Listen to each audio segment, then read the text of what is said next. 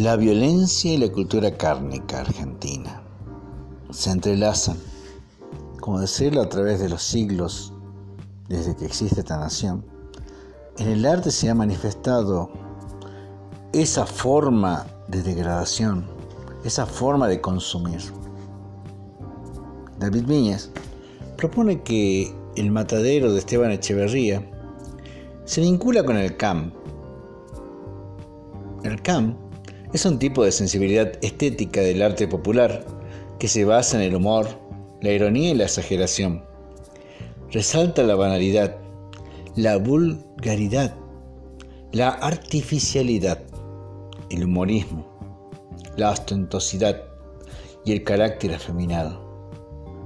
Viñas enfoca la violación anal como el origen de lo que sería la literatura argentina. Esta violación a la que es sometido el unitario es una violación que degrada al ser humano a la animalización y se complementa con lo que propone Pliglia en la confrontación civilización-barbarie.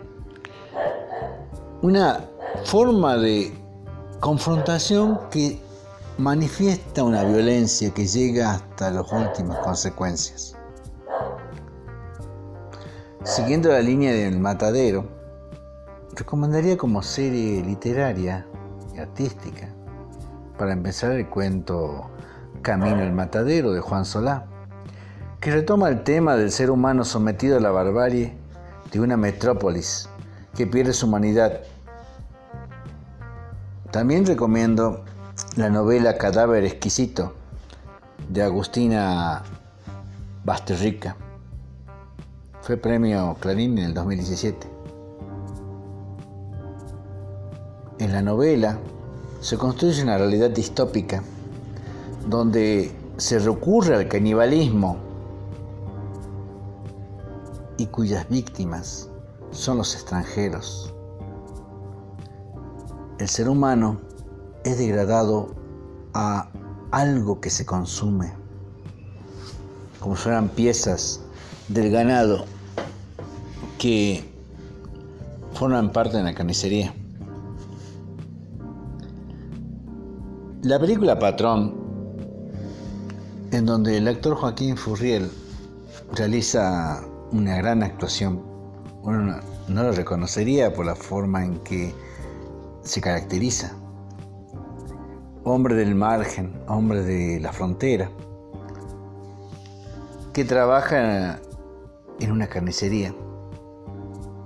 Él es un sujeto enajenado, sometido a un trabajo esclavo que está sostenido por la venta de carne podrida, la cual es disimulada con lavandina. Él vende la carne y a la vez es consumido por la venta. Él es lo que el patrón domina, lo que el patrón tiene para ofrecer aparte de esa carne podrida. Para finalizar, Griselda Gambaro, con su obra Mala Sangre, sigue esta línea de enajenación y violencia, no llega a nivel de la el consumir al otro. En su obra teatral está El Padre, que es benigno, un hombre que somete a las mujeres, a su esposa no le mezquina la mano, a su hija la tiene subordinada, podríamos decir un poco aterrada. Y allí viene la subordinación de los hombres. Rafael, un pretendiente, es un personaje que tiene una joroba. Es humillado por el padre de Dolores. Cuando él le pide a Fermín, sirviente, que baile en una ocasión por supuesto en el baile se ríen, se burlan. Gambaro expone la crueldad del régimen rosista. Esta crueldad que se manifiesta en el color rojo que va superando los límites de la obra. Así, la violencia y la muerte y el consumir carne están ligados en nuestra literatura argentina. Muchas gracias.